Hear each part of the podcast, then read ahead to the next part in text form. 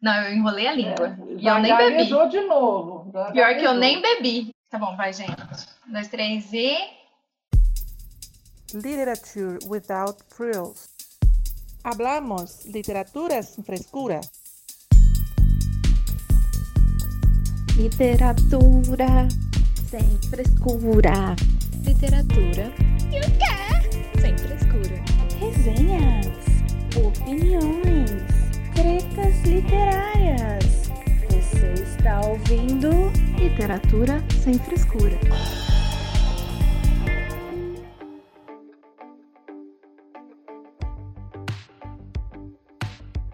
Olá, pessoas, tudo bem com vocês? Vocês estão ouvindo Literatura Sem Frescura, podcast que fala de literatura de um jeito que você nunca ouviu. Eu sou a Thaís, eu estou aqui com as minhas queridas amigas e hoje a gente vai falar sobre um assunto bem interessante, mas primeiro a gente vai se apresentar. Quem tá aí, fala oi. Oi, eu sou a Mai, estou aqui nesta tarde gravando mais um podcast com vocês. Tenho 38 anos, sou de Londrina e não sou muito adepta desse gênero literário que a gente vai falar hoje, mas vou tentar dar a minha contribuição. Olá, eu sou Luíse, moro em Florianópolis, tenho 25 anos, sou uma Ela descobriu a idade dela, gente! Pra essa animação. E vocês podem me encontrar lá no arroba Literária. E aí, galera, meu nome é Camila, tenho 25 anos, eu sou colega da Thaís desde as épocas da faculdade, sou profissional de letras não praticante, né? Uma piada que virou no podcast, depois da Luísa Sem Idade. E é isso, gosto de ler e a Thaís gosta de me enfiar nas enrascadas, então é nós. Minha filha, vem comigo que é sucesso, não tem nada de enrascada, não. Gente, eu sou a Thaís, tenho 29 anos, já que todo mundo resolveu falar a sua idade. A gente tem que se apresentar todo episódio, né? Porque vai que você caiu aqui de paraquedas nesse episódio, você não vai saber quem é ninguém. É, também sou formada Exatamente. em letras, junto com a Camila. A gente se formou, a gente fez faculdade juntas. Também sou não praticante, porém nós duas temos um Instagram literário. Vou fazer merchan sim, que não sou obrigada. Você encontra a gente lá no arroba Realidade Literal. Para quem aí não está familiarizado ainda com as nossas vozes, então acho que essa apresentaçãozinha inicial deve ajudar bastante. É isso aí, gente. Hoje a gente vai falar sobre um tema que eu amo, que é leitura de gente doida. O que é gente doida? Eu um dia ouvi esse, esse termo e eu achei maravilhoso e tomei posse dele, porque faz todo sentido para mim, que é todo e qualquer livro que fala sobre gente doida, psicopatas, stalkers, assassinos em série, etc, etc, etc, etc, etc. E eu gosto tanto desse tipo de leitura que eu até criei um grupo. A gente tem um grupo lá no WhatsApp. Quem quiser participar, deixa no comentário do post de hoje lá no, no, nas nossas redes sociais. São todos bem-vindos, que a gente fala justamente sobre esse tipo de leitura. Sem ser julgado, porque tem gente que acha estranho, não é mesmo? A Mai não é muito adepta desse tipo de leitura. Porém, Camila e Luiz estão comigo lá no grupo. A gente gosta muito de, sobre, dessas leituras. A gente faz Sim. leituras coletivas. Ah, você obrigou a Camila a, a gente... naquele grupo também? Imagina, a Camila é mais gente doida que eu. Então hoje a gente vai falar sobre isso. Gente doida, é isso aí. Queria falar que a dona Mai estava no grupo com a gente também, porém faltou um pouco de ódio para ela. E aí ela resolveu sair do grupo, ela abandonou a gente. Mas. É, eu sou uma pessoa, eu sou uma pessoa normal, assim, né? É, eu, tava, eu tava muito normal num grupo de gente doida. As pessoas que gostam desse tipo de coisa são doidas? Talvez sejam. Porque eu não sei o que acontece, não sei se é assim com vocês, mas eu tenho uma fascinação sobre esse tipo de assunto, porque eu acho muito interessante a questão psicológica de saber como que esse tipo de pessoa vira um psicopata, chegam a esse ponto. Eu gosto muito mais do entender o porquê do que assassinatos em si, Aí, por exemplo. Filha, você, você eu acho legal a parte dos assassinatos, aquelas. A parte dos assassinatos Ai, também é legal, porém, eu acho que a parte psicológica é mais legal. Ai, Mai. Não, eu então... a parte investigativa, eu curto mais a parte também. investigativa, as pessoas inteligentes do que do crime que na realidade eu cheguei nesse essa literatura de gente psicopata e tal a partir da literatura policial. Então, que a literatura Sim. policial foi que me introduziu praticamente no mundo da literatura.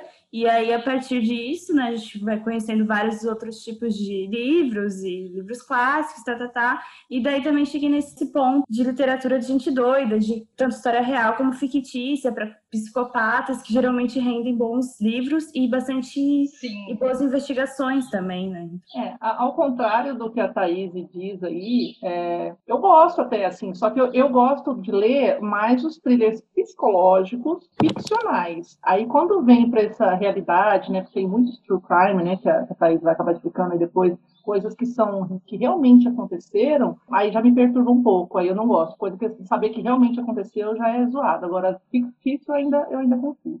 Eu, pelo contrário, eu sou a doida dos true crime, né? Que é como são chamados esses tipos de histórias que são crimes reais. Eu sou viciada em podcast desse tipo de coisa, eu sou viciada em documentário, eu sou viciada em filmes e livros desse tipo de assunto, porque é justamente por causa disso. Eu gosto de entender a cabeça dessas pessoas doidas que viveram e que estavam aí. Eu fico muito fascinada, sempre fui, na verdade. Eu lembro de adolescente pesquisar sobre assassinos em série, sobre coisas que aconteceram, própria história de Columbine, que foi um assassinato em massa. Eu lembro de, tipo, eu adolescente vendo as fitas e pesquisando, querendo saber qual foi a loucura do que aconteceu com aquele povo. Enfim, eu, eu sempre gostei muito desse tipo de história. E sim, eu lavo louça, eu faço faxina e eu caminho ouvindo podcast de True Crime. O meu, meu marido tá um pouco preocupado comigo. Né? Camila sabe bem disso. Camila. Ele tá preocupado com as duas, né? Porque quando eu vou aí, a As gente não fala de outra exato. coisa. E se ele achar uma faca debaixo do travesseiro, tadinho, Tia. senhor da glória. Coitada. Não, a gente fala mais de veneno. É, Ah, exatamente. Principalmente Veneno. na última vez que eu fui na casa da Thaís, eu descobri lugares bons para se cometer crime sem ser pego. Aí ela vai querer conversar disso. Gente, é sério, ele chega em casa eu tô escutando podcast, lavando louça, escutando podcast. Ah, porque cortaram a cabeça da pessoa e esquartejaram, tiraram as mãos e não sei o que. Eu ia fazer um comentário muito aleatório, porque a Thaís falou da adolescência dela que ela pesquisava. Eu passei, Sim. no programa favorito da infância era Linha Direta. Ela conta sua história, pelo amor de Deus. Eu vou contar uma história com minha direta, gente. Eu era criança também, todo, toda vez que eu ficava de noitinha, né? A gente morava em Campinas, eu agora eu tô morando no interior de São Paulo, mas a gente morava em Campinas. E meu pai gostava às vezes de assistir linha direta. Só que, sem saber, ele estava incutindo um pequeno medo em mim, pequena Camila, impressionada. Um trauma. Porque aconteceu? Um dia, né, rodinha da igreja, aquele negócio lá. Ai, quando você quer casar e não sei o que, a mulherada tudo conversando comigo, eu falei assim, friamente, eu não vou casar. Aí eles perguntaram pra mim, por quê? Que negócio é esse? Mas você é tão nova. Já tava errado, né? Tão nova falando quando queria casar, mas falava assim que eu não queria casar porque eu tinha medo de que eu não queria apanhar do meu marido nem ser morta por ele pra não aparecer no linha direta. Nossa,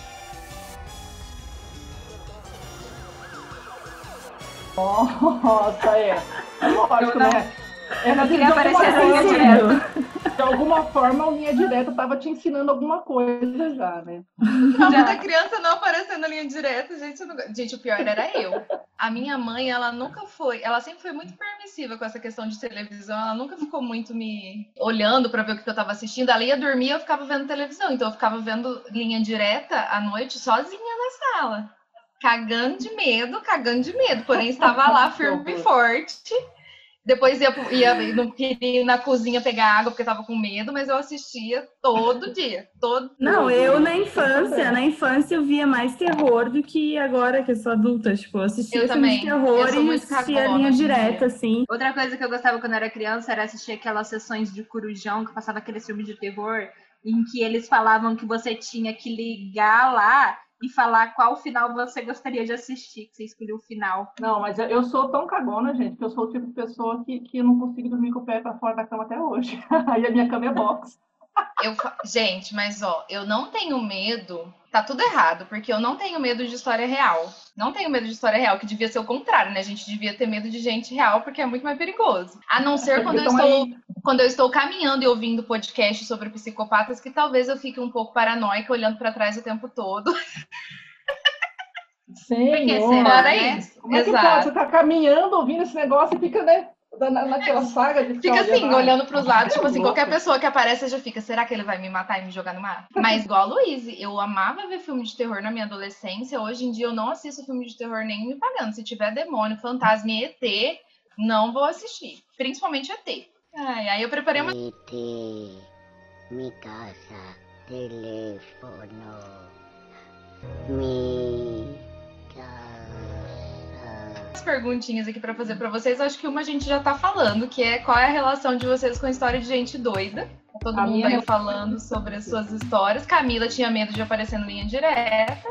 Luiz sempre gostou e eu ficava de madrugada assistindo as coisas pra depois ficar morrendo de medo. E você, Mai, qual a sua relação com a história de gente doida? É que você tem medo. A minha relação é distância. Eu sou uma pessoa que sonha toda noite, eu lembro dos meus sonhos. Hoje, na hora do almoço, estava contando pro meu marido o sonho maluco que eu tive. Eu tava numa seita muito louca. Eu nem assisto, eu não. é, Sério, se eu contar pra vocês aqui o meu sonho, acho que eu podia fazer um episódio, mas era contando sonhos malucos. A gente pode fazer um podcast de sonho, então, um episódio de sonho. Maria, eu tenho repertório pra, pra um monte Eu de nunca episódio, lembro. Mas assim, que eu tava numa seita, que a pessoa tipo, cortava minha garganta, cortava minha, minha cabeça e fazia uns negócios assim, que tipo, como se fosse uma, um batismo de entrada lá, como chamam, um negócio Que de- horror! Iniciação. É, ritual de iniciação. Mais ou menos assim. Então eu já sonho coisas bem perturbadoras o suficiente. Mas a minha relação eu tento distância, assim. Como eu falei, eu gosto dos ficcionais porque eu sei que não existe, então beleza. Você é o oposto da Thaís. A Thaís gosta dos reais, tem Dos medo reais. dos ficcionais, Exato. e você é o contrário. Eu sou exatamente o contrário, o contrário. Eu gosto de. Eu tô numa fase da minha vida que eu não quero ver filme, eu quero ver documentário.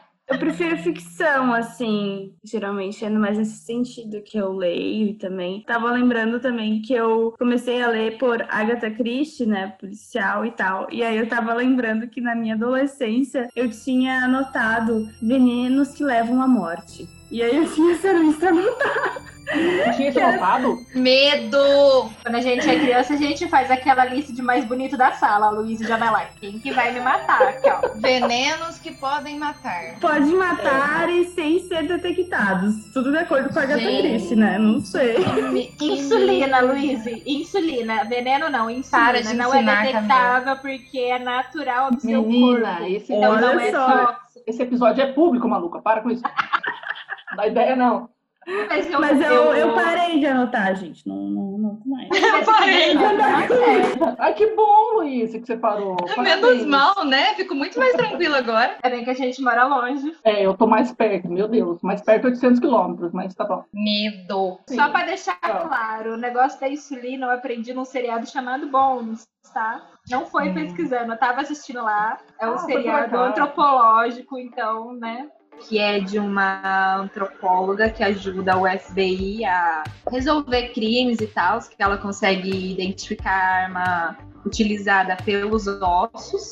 Aí eles tiveram um episódio que é sobre o crime perfeito, e eles tiveram outro episódio em que o pesquisador utilizou a própria pesquisa de, sobre insulina para cometer o crime dele. Então foi assim que eu descobri isso daí. Mas não mate os seus amiguinhos, tá? Isso é feio, é errado. Não. Recado dado, Camila.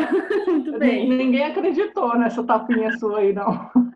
É principalmente pra Thaís, né? Gente, seguinte, é, como a gente tá falando de gente doida, eu achei interessante trazer algumas curiosidades sobre definições do que são pessoas doidas. Então a Maia vai começar explicando pra gente aqui que é psicopata. Isso aí. Psicopata é a designação atribuída a um indivíduo com um padrão comportamental e ou traço de personalidade, caracterizado em parte por um comportamento antissocial, diminuição da capacidade de empatia e ou remorso e baixo controle comportamental. Ou, por outro lado, pela presença de uma atitude de dominância desmedida. Thaís, é você? Nem vou responder a essa acusação, Ah, gente. porque Afronta. Vamos lá. falando do mal lavado, mas tudo bem. Vai, Camila.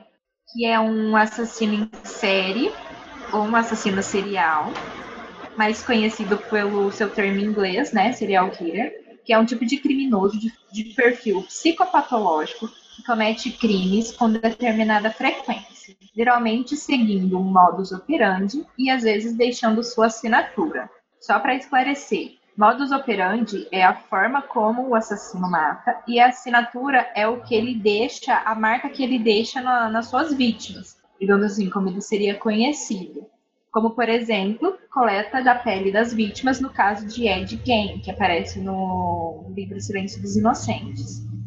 O termo teria sido usado pela primeira vez em meados de 1970 por Robert Hester, que ele é um agente aposentado do FBI. E ele também é um autor. ele desempenhou um papel significativo na definição do perfil psicológico de crimes violentos na década de 1970, e frequentemente atribuiu-se a ele a autoria do termo inglês serial killer, tendo sido mais tarde conselheiro do autor Thomas Harris pela célebre criação da personagem de ficção Hannibal Lecter.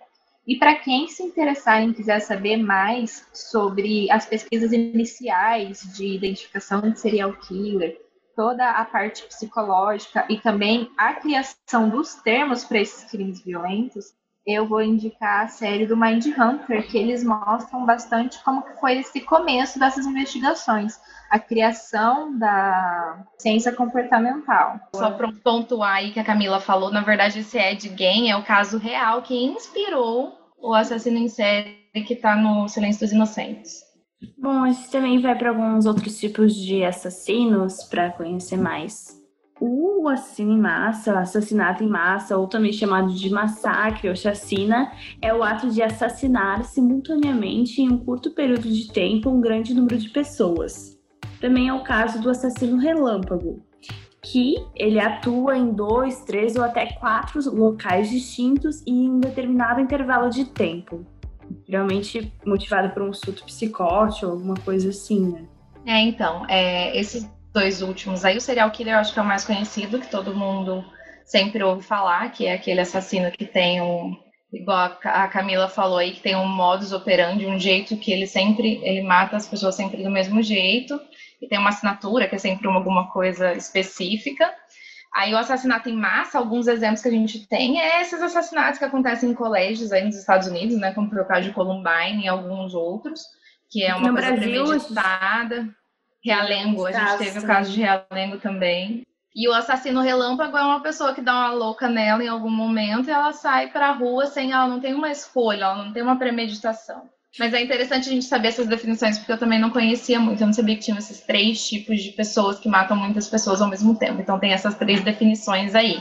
É, eu ia comentar que os psicopatas, né, também, eu acho que eles são uns, uns que chamam nossa atenção na literatura, ou seja, de ficção ou não ficção, mas também são tipos de pessoas que a gente, eu, eu acho interessante assistir, a ler conteúdos desse tipo, porque às vezes são pessoas que estão próximas, né, e, e você não, não conhece, né, esse lado obscuro dela, né, tem, tem casos, por exemplo, tem um livro do Ted Bundy, bem conhecido, né, que é agora, eu até comprei recentemente pela Dark Side, a escritora Anne Hurley, ela fala sobre o Ted Bundy, mas ela chegou a conhecer e a conviver com ele, né, um tempo antes. E ela não fazia ideia sobre esse outro lado dele. Ela trabalhou com ele na prevenção ao suicídio, gente. Os psicopatas, eles estão bem próximos da- da- da- das vítimas, né? São pessoas que elas se aproximam para estudar as pessoas e tudo mais. Uma das coisas que a gente muito ouve sobre psicopatas é que os psicopatas não chegam a ser. Eles não, não quer dizer que porque uma pessoa é uma psicopata que ela vai se tornar um assassino. Sim, Na verdade, todos, os né? psicopatas podem estar aí, são aquelas pessoas que não estão nem aí pra passar em cima de você pra chegar num lugar mais alto, num cargo de uma empresa, por exemplo.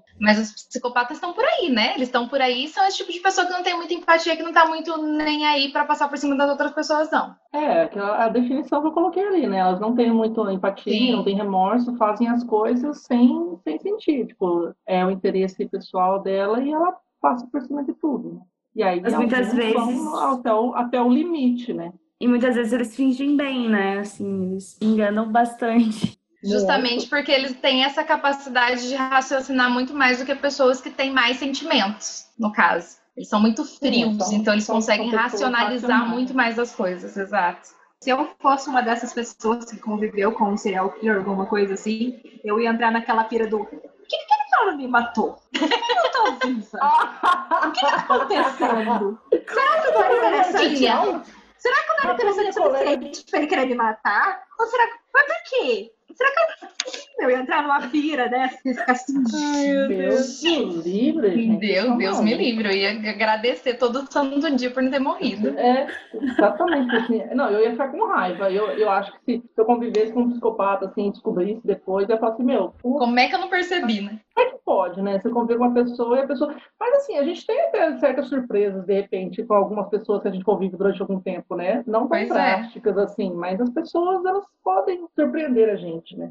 Vamos falar de literatura agora, então, gente. A gente tá falando dos psicopatas aqui, todos, enfim. E agora é hora da gente puxar o saco da editora, que é a editora que mais traz livros desse tipo, que inclusive tem um selo específico para Crime Scene, que é a Dark Side Books. A Luiz já até falou de um livro do Ted Bundy, que é dessa editora. Inclusive, Dark Side, adota a gente aqui, por favor, porque a gente é muito fã dessa editora. Todo coração trevoso. Os melhores edições capaduras lindas. Todas nós aqui somos apaixonadas pela editora, e eles têm esse selo Crime Scene, que é o selo que trata de crimes reais, que tem esse do Ted Bundy, tem alguns outros, vou dar alguns exemplos aqui de livros que eles têm nessa, nesse selo, que é o Serial Killers Anatomia do Mal, a biografia do Charles Manson, tem o livro sobre o massacre de Columbine, o do BTK, Máscara da Maldade, que não é um lanche do Burger King, mas é muito pior que isso, que é, qual que é a definição mesmo, Mai, do, do BTK, é, que a Mai ama, é, dá a definição? O BTK é maravilhoso, né? Eu comprei esse livro aí, assim, tipo, depois que eu descobri, eu falei what?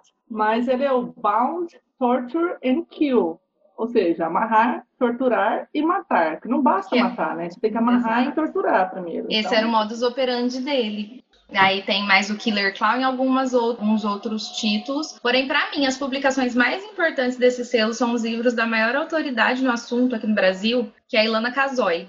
Ela é dona e proprietária do Meu Coraçãozinho Viciado em Crimes. É uma criminologista brasileira, uma das melhores, e ela tem vários livros escritos sobre o assunto, todos é, publicados pela Dark Side, que são dois livros em um, Made in Brasil, e o Serial Killers, alguma coisa que eu esqueci o nome agora. Tem o caso de Família Taco, que fala sobre o caso Nardoni, e o caso Richthofen, são os casos mais famosos aqui do Brasil de assassinatos em família e que a Ilana estava trabalhando como criminologista nos dois casos. E fora isso, agora a Darkseid também ela tá trazendo é, ficções, não tá só com os true crime, que são os crimes reais, eles estão dentro desse próprio selo trazendo livros de ficção, como é o caso do Psicopata Americano, que eles acabaram de lançar agora, eles estão trazendo outras ficções é, sobre psicopatas e afins aí nesse selo deles. Vamos lá falar sobre os nossos favoritos, agora a gente vai dividir em duas partes. Primeiro de crimes reais, eu queria indicar dois livros da Dark Side. Um é o Serial Killers Anatomia do Mal. É como se fosse uma enciclopédia para quem quer iniciar nesse mundo aí, descobrir mais sobre psicopatas, sobre nomenclaturas.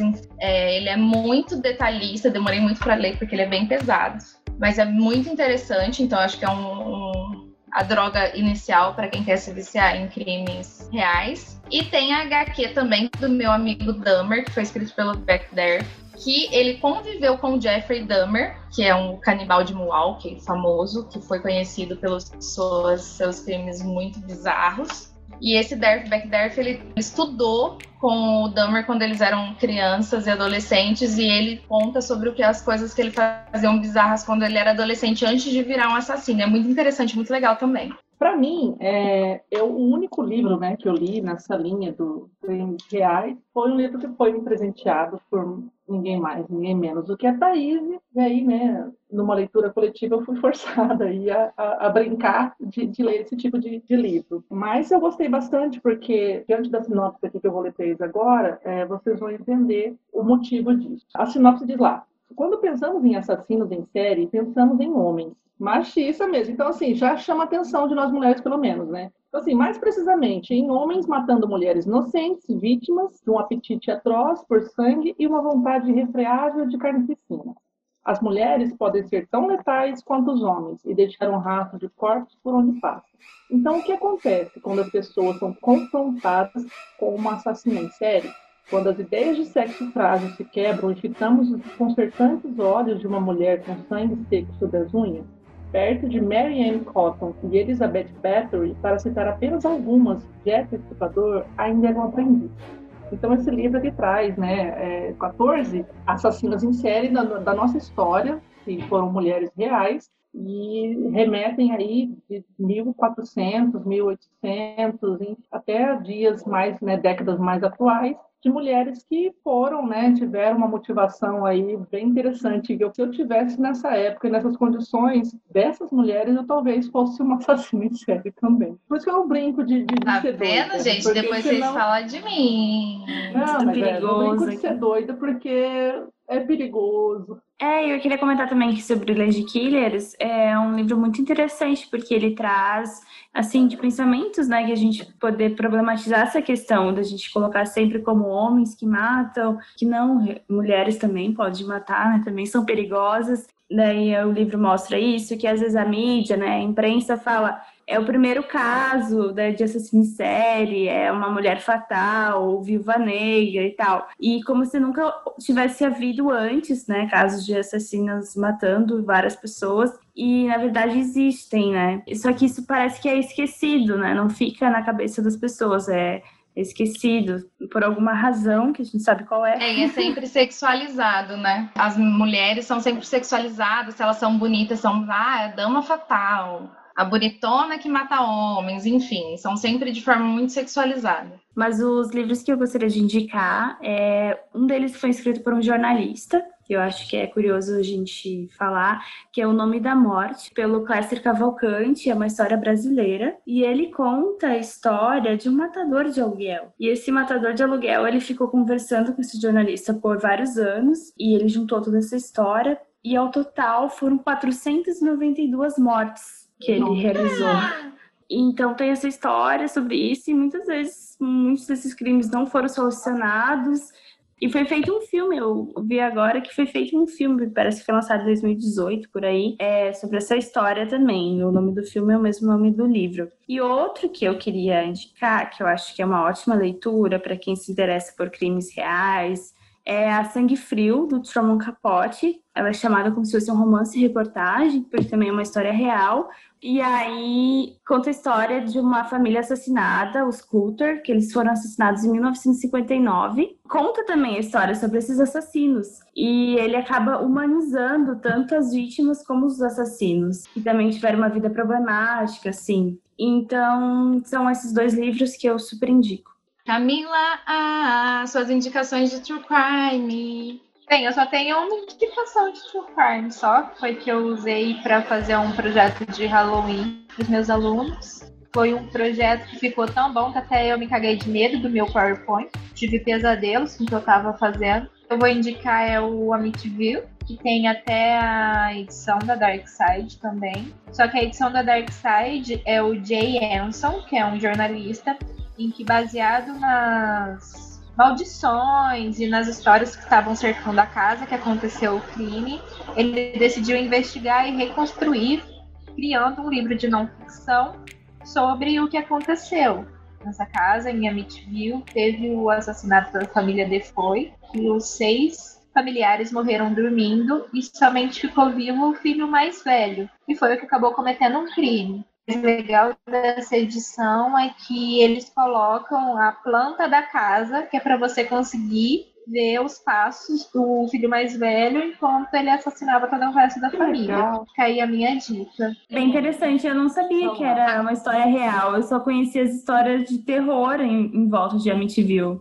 Não, eu consegui ver que só essa história fizeram 25 filmes sobre Meu ela. Meu Deus. Nossa, Nossa eu nunca vi nenhum, mais. Os mais famosos são Horror em Amityville e Invocação do Mal 2. Ah, utilizaram é. como Invocação do Mal eu vi é, Os nomes dos filmes eu conheço, agora que eu vou ver, não sei. Não. Foram inspirados na história do Amityville. Eu vi não recomendo porque tem possessões. Tem é muito bom. Eu recomendo. Coisas que eu não gosto. Agora vamos recomendar os nossos livros de ficção. A gente falou sobre os não ficcionais. E agora a gente vai fazer algumas recomendações sobre livros de ficção com gente doida. Eu vou começar, eu fiz questão de colocar em primeiro lugar aqui o que eu acho que é o mais top dos tops de todos os tops de ficção sobre gente doida, que é O Silêncio dos Inocentes. Eu sei que as meninas também tinham colocado na lista delas. É um romance policial. A gente tem o Hannibal, que é o que? Um canibal, que todo mundo conhece, que é um personagem muito icônico. Tem um assassino em série, que tem o modus operandi arrancar a pele das mulheres. É uma trama muito boa, muito legal. E assim, eu recomendo. Para mim, ele é um dos melhores, ou melhor que eu já li com gente doida. Também queria indicar um nacional que a gente leu há pouco tempo, né? Mai leu, a gente leu junto, a Luísa também, que é O Sorriso da Hiena. É bem interessante, trata também sobre questões psicológicas. Tem um assassino em série muito louco aí também, e é bem interessante, que é do Gustavo Ávila, um escritor nacional. Tem o Iluminado que eu coloquei aqui, que ele tem um pouco de gente doida, um pouco de tirando as moitas possuídas, porque eu não superei aquilo. Que eu dei risada ao invés de, de gostar da. Enfim, de, de ficar com medo. É, eu só sei das moitas porque eu vi no filme. As moitas no filme também é, deve ser uma coisa muito importante, porque no filme É foram bizarro. retratadas. Que o local todo tava, né, possuído. Possuído, Não tá. só que tinha os espíritos, é, mas- mas que mas é tudo engraçado é. possuído. Até as moitas. Ai, ai. Falando em Darkseid, tem o Fábrica de Vespas, que ele é um contemporâneo que foi escrito pelo Ian Banks, que é, não é tão falado, não é tão conhecido, mas é muito bom. É muito doido esse personagem principal, esse moleque, ele é pirado da cabeça. Ele é um psicopata nato, assim, muito bem escrito. Eu super recomendo. Tem um clássico que é o Sweeney Todd, que as pessoas devem conhecer mais pelo filme. Na verdade, ele é um, foi um livro escrito na era vitoriana. É um, foi escrito como Penny Dreadful, que é aqueles livros baratinhos que as pessoas compravam sobre crimes, enfim. Só que a gente não sabe quem é o autor, justamente por isso, porque era escrito em jornal, enfim. E ele é muito bom também. Tem um barbeiro demoníaco que gosta de cortar o pescoço dos clientes e tortas estranhas, enfim, super recomendo. E tem um que eu li da tag Inéditos, que foi o Stalker, da Taryn Fisher, que é sobre uma Stalker. Stalker também é um tipo de gente doida que fica. É, Ah, é uma mulher? corre- é uma mulher. Eu conheço umas escorpianas aí que são stalkers profissionais. de Olha, mas essa, essa gente, ela é doida. Ela é Carol, doida de Carol, eu vou, pedra. fazer você, eu vou fazer você ouvir esse podcast só para você Deus. se identificar aqui. Eu me ressinto sobre o comentário das escorpianas. Escorpiana aí. Escorpiana, Camila. Sou e eu não sou stalker. Ah, que bonitinho. Eu também sou, bebê, mas eu não sou stalker. Mas aí eu conheci algumas que, pelo amor de Deus. Vou falar as minhas indicações aqui dos livros ficcionais, porque aí, pelo menos esses, né, eu acho que eu consigo ler aí dois ou três no ano. Novamente, né, no último episódio eu comentei bastante. Em Silenciosa, ela, ele é mais um thriller psicológico. Eu considero desse jeito, gente. Desculpe lá, mas eu não, não sei se, se, se pode ser definido dessa forma. Mas ele traz um assassinato e aí uma. uma Gente uma- doida. é, acontece um assassinato e a esposa do, do, do cara assassinado, ela é internada num hospício, né, num, num local de, de tratamento mental, e fica, ela não fala mais, ela não conversa, não se comunica mais. Então a polícia, os médicos, ninguém consegue se, se comunicar com ela. E vai um psiquiatra novo, recém ali formado e tal, ele quer, ele fica intrigado com esse caso e vai tentar conversar e tentar resolver isso. E aí a, história se desenvolve maravilhoso, gente. É, falei no episódio passado, falo esse, esse para mim é, é o recomendado. Caixa de Pássaros, também que é o do Josh Malerman, é, foi aí, já tem o filme, inclusive, pelo Netflix. A experiência é muito, muito, muito legal assistir o filme. Então, assim, quem assistiu o filme, gente, não- a sensação não é a mesma. É um thriller psicológico também. Você não sabe se tem alguma coisa lá fora, porque a ideia, não sei se para quem conhece ou não, a ideia é que você não pode ver. Então, o que você não pode ver, é difícil você retratar numa televisão, numa imagem. Então, assim, no livro você se sente tão cego quanto o personagem. Desenvolve, então é um livro maravilhoso, thriller psicológico bacana. O Homem de Giz, eu já é, foi um que eu li, recomendo, mas assim, já é um, um livro mais mediano, que também acontece aí, é um psicopata, acontece um assassinato e tudo mais, e tem toda uma, é talvez um, mais um thriller policial do que psicológico. Mas essas são as minhas indicações, além da, da Thaís comentou que a gente leu, o Sorriso da Hiena, do Gustavo Ávila, também, né, é bacana, é um thriller policial, e eu gostei bastante. Luiz, fala aí pra gente quais são as suas indicações, então, de ficção sobre o assunto. É, acho que minha principal indicação é um livro que vocês, ou a maioria de vocês já leu, que é O Colecionador, do John Fowles. Todo mundo já leu. Camila também? Já não. Não leu, Camila? Não. Jurava que você tinha lido. Então fica aí a indicação pra você também, Camila, do, desse livro. A sanidade passa longe, né, do, do personagem de O Colecionador, né, porque ele é doidinho de pedra mesmo. Ele é viciado numa menina e aí ele quer forçar a todo custo essa relação com, com ela, que ele acredita ter. E assim, ele é bem complicado a Bem relação. básico, gente.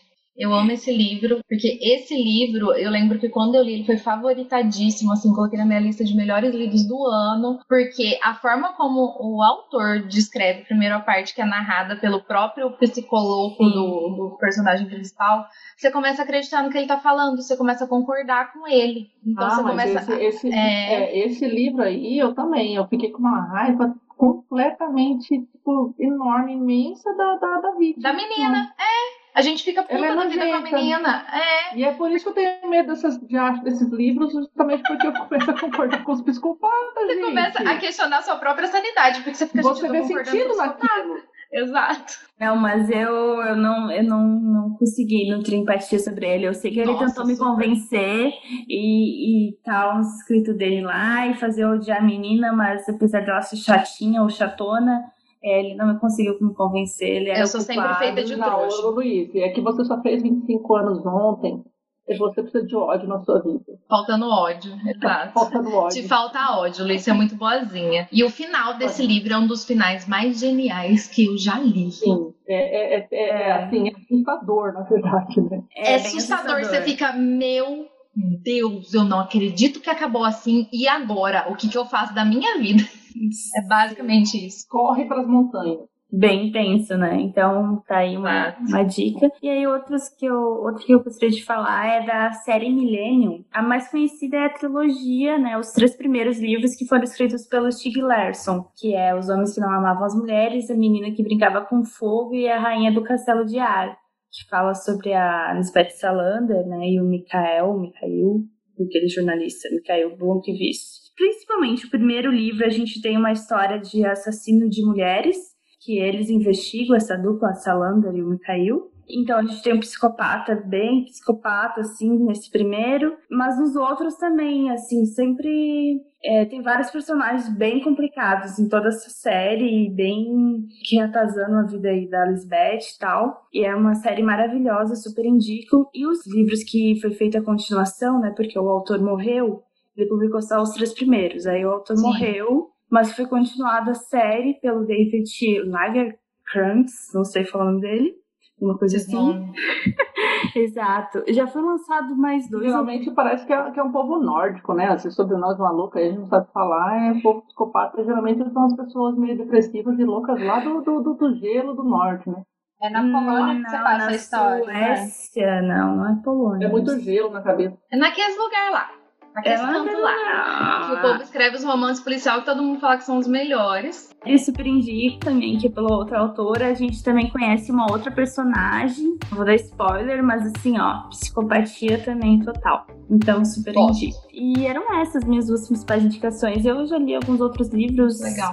mas essas são as principais que eu queria Camila, compartilhar. agora fala você as suas indicações. Eu também eu vou indicar dois. É, o primeiro é o Criança 44, que é do Tom Rob Smith. Ele faz parte de uma trilogia. E o que mais interessante é que esse universo esse- desse livro se passa na opressora russa de Stalin. E o Stalin, ele fala que ele faz o povo acreditar de que na sociedade deles, né, na Rússia não existia crime.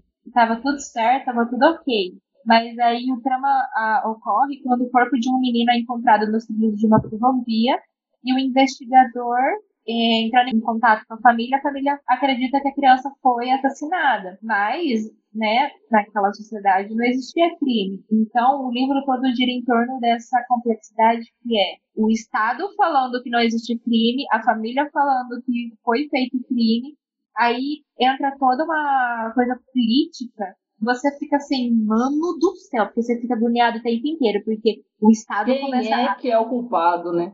O Estado começa a perseguir o cara que ele decide investigar, aí ele tem que tomar cuidado com o Estado, ele tem que tomar cuidado em achar o assassino, tem que tomar cuidado com quem ele fala, tem um monte de gente denunciando um monte de gente, aí ele começa a não saber em quem confiar, aí você fica, meu Deus, o que que tá acontecendo? Tô doida. É muito Gente bom doida. Para, para, é muito para. bom. Você fica Para. doido Você tá doida. junto com o livro. Você fica doido junto com o livro. Nossa, nem conheci e já quero. É, já deu um gás aqui. Eu li esse livro, a Camila inclusive me emprestou o dela. O segundo tá aqui faz anos, esperando pra eu ler também. Preciso Tem ler, outro? inclusive. É uma trilogia. É uma trilogia. Ah. Vale lembrar que esse livro ele é baseado em um serial killer real que existiu na Rússia, que inclusive ele tá lá no aquele que eu indiquei, Anatomia do Mal, fala sobre o coleguinha lá que eu não vou contar, vocês vão ter que descobrir porque é mais legal, mas é baseado em um serial killer real. E a minha próxima indicação, que a Thaís nem aguenta mais ouvir falar, mas eu Pelo vou indicar amor porque é do meu coração, é a série Mortal. Eu amo essa série porque ela é uma série policial que até agora tem os 51 livros, mas ela passa por todas as áreas de investigação. E tem os serial killers. Tem aqueles que são encontrados quando eles começam, tem os que eles demoram anos para encontrar. Conseguem levar até a problemática da possibilidade de uma criança ser uma serial killer. Eu não sei como que a Nora Roberts consegue construir esses personagens e a investigação, porque é a única série que eu consigo ler sem adivinhar o final. Porque geralmente Uau. em livro policial você consegue ver o negócio ali acontecendo, mas a base de pesquisa dela é tão boa que você nunca sabe quem que é o filho da puta. E tem 50 livros, né, Camila? A Tem, história dá com pau. tem. E você É, nunca pra quem consegue gosta- descobrir. É, pra quem Quem gosta que é? de gente doida, tá aí, ó. Um caminho sem volta. Tem volta, gente. Eu Eu, achei sempre muito sou a trouxa. A Eu sempre sou a trouxa que eu nunca descubro. Pode ser o livro fácil que for, eu nunca descubro quem é o assassino. Eu sou muito Ah, idiota, eu não quero servir pra ser investigadora.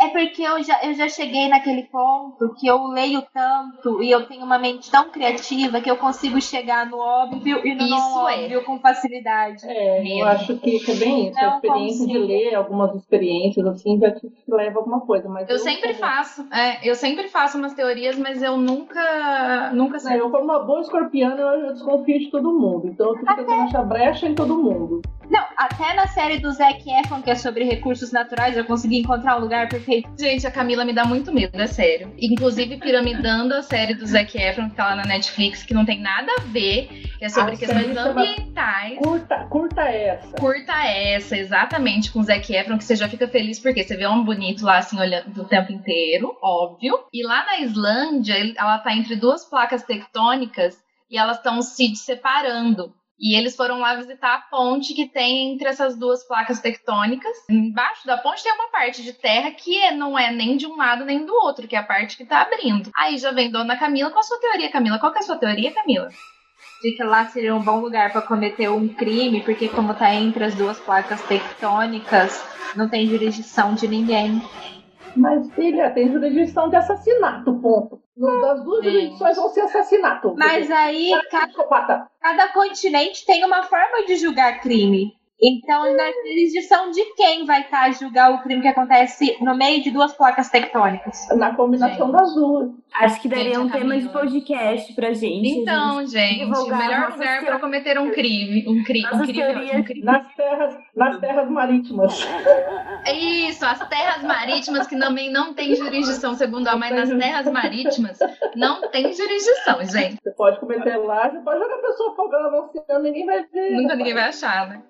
Tá, falando agora de cometer crime, pra gente encerrar, eu vou lançar a brava aqui. Com tudo isso que a gente aprendeu, que a gente na É. literatura, na vida real, pra vocês, no dia de hoje, em pleno século 2020, com todas as tecnologias que nós possuímos hoje, pessoas inteligentes para investigá-las, vocês acham que é possível existir o crime perfeito ou existe a vítima perfeita?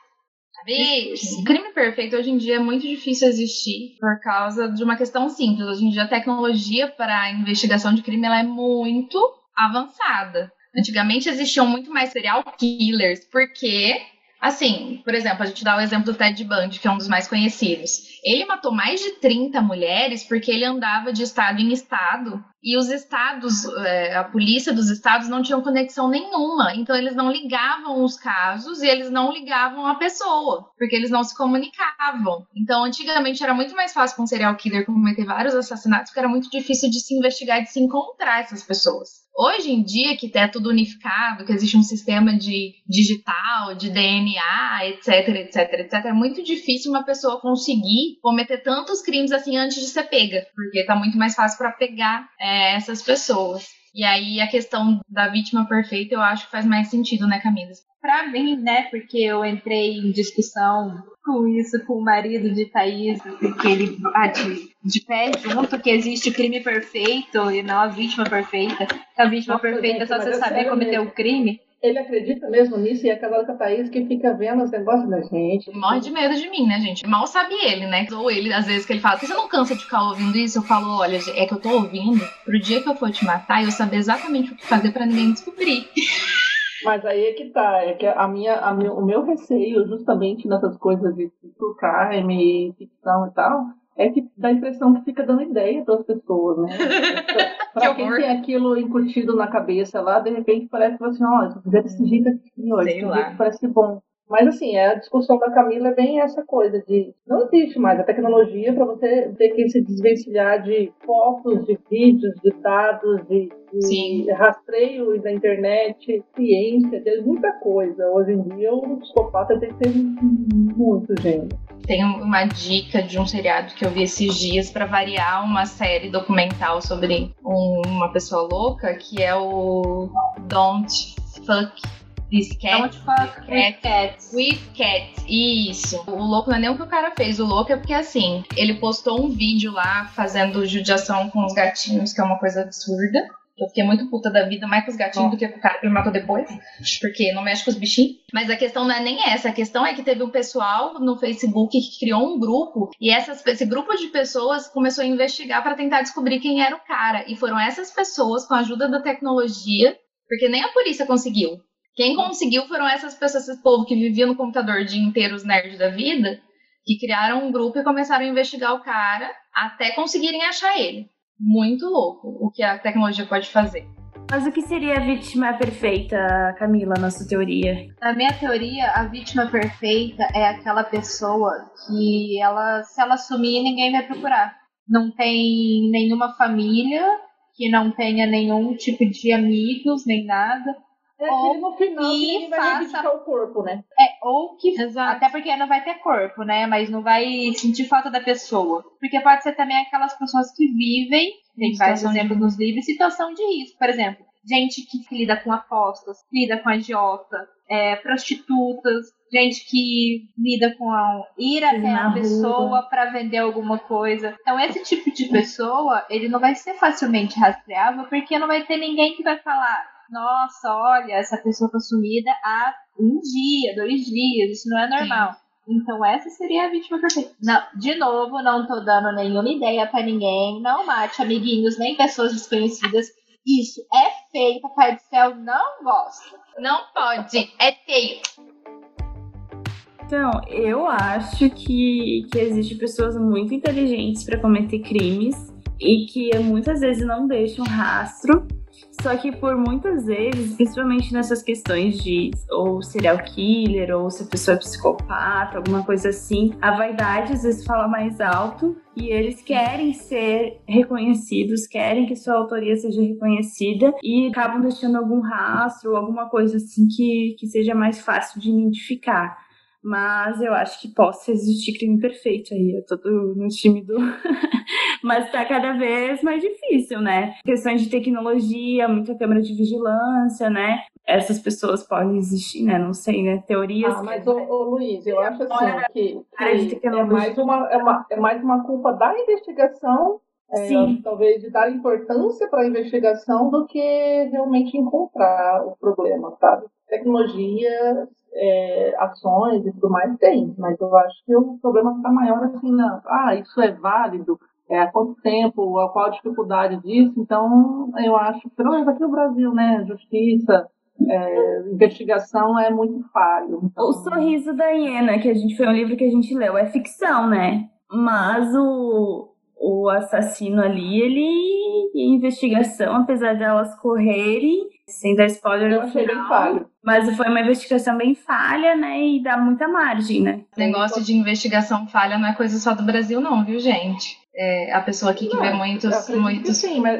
eu só é... como exemplo o Brasil. Sim, mas, é sim. É... Não, porque eu vejo muito documentários. Um que eu tô assistindo agora é o maldito do Confession Tapes, que tá me deixando num ódio absurdo, que é sobre essas questões de obrigarem as pessoas a confessarem coisas que não fizeram, as pessoas serem presas, irem pro corredor da morte e afins, por conta de policiais que não sabem o que estão fazendo. Isso acontece muito também. Mas é, a Luísa estava falando de psicopatas serem pessoas inteligentes. A gente tem alguns exemplos aí dentre os mais famosos. Por exemplo, Ed Kemper, que é um que participa do Mind Hunter lá. Ele é um dos personagens principais do Mind Hunter, porque foi ele que, na vida real, ajudou os pesquisadores, os investigadores a criar os perfis de psicopatas, porque ele era muito inteligente. Ele tem um QI muito acima da média normal da população, que ele mesmo se entregou porque ele sabia que os policiais nunca iam conseguir encontrar ele. O que, que ele fez? Fez? Ele fez amizade, ele ia para um bar onde os policiais se encontravam, ele fez amizade, ele era o cara legal, que era amigo de todos os policiais. Aí quando ele ficava sabendo dos crimes, ele perguntava: "Nossa, mas o que que aconteceu?" Então ninguém desconfiava dele. Nunca desconfiaram. Até um tempo que ele cansou e ele foi lá e ele se entregou e falou: Vocês não vão me pegar mesmo? Então tô me entregando aqui. Tô tomando autoria, né? Porque. Não, tô me entregando aqui porque vocês não vão dar conta. E eles vão ficando. Esse negócio de psicopata é muito louco. A maioria das vezes eles vão ficando. Eles não tomam tanto cuidado mais. E nem é porque eles é, esquecem, é porque eles querem ser pegos por causa do ego. É muito louco isso. Só ficam mais audaciosos, né? E eles querem ser pegos. No final é tudo uma questão de ego, porque eles querem ser pegos. É aquela questão do psicopata, né, gente? Que é, é reconhecimento, né? Todo trabalho tem que, ser, tem que ter uma, uma resposta, né? Um, um, um respaldo. Acho que a gente já deu todos os nossos as nossas dicas de livros. A gente já falou sobre a Dark Side, que é a melhor editora que tem as melhores publicações. Me adota Dark Side, digo de novo as, nossas, as nossas impressões pessoais sobre o tema. Sim, sobre o tema, sobre vários assuntos amplos. Vocês encontram a gente nas nossas redes sociais. Quais são as nossas redes sociais, Camila? Você pode encontrar a gente no nosso Instagram, Lit Sem Frescura, L-I-T, e também no Twitter. Pode encontrar nossos podcasts em várias plataformas digitais. Interage com a gente, deixa a gente lá sozinho, não. Isso, a gente vai fazer um post sobre o episódio de hoje. Deixa lá suas preferências sobre o psicopata, se vocês acham que o assunto é relevante, porque eu acho que é. Suas histórias, suas preferências, dicas, é, reclamações. Também pode dar ideias de temas pra gente falar, né? Sim, exatamente, também. É isso, gente. Muito obrigada. Até o próximo episódio. Beijo. Tchau, tchau. Obrigada. Tchau, tchau. Beijo, pessoas. Tchau, tchau. tchau. Você ouviu o Literatura Sem Frescura.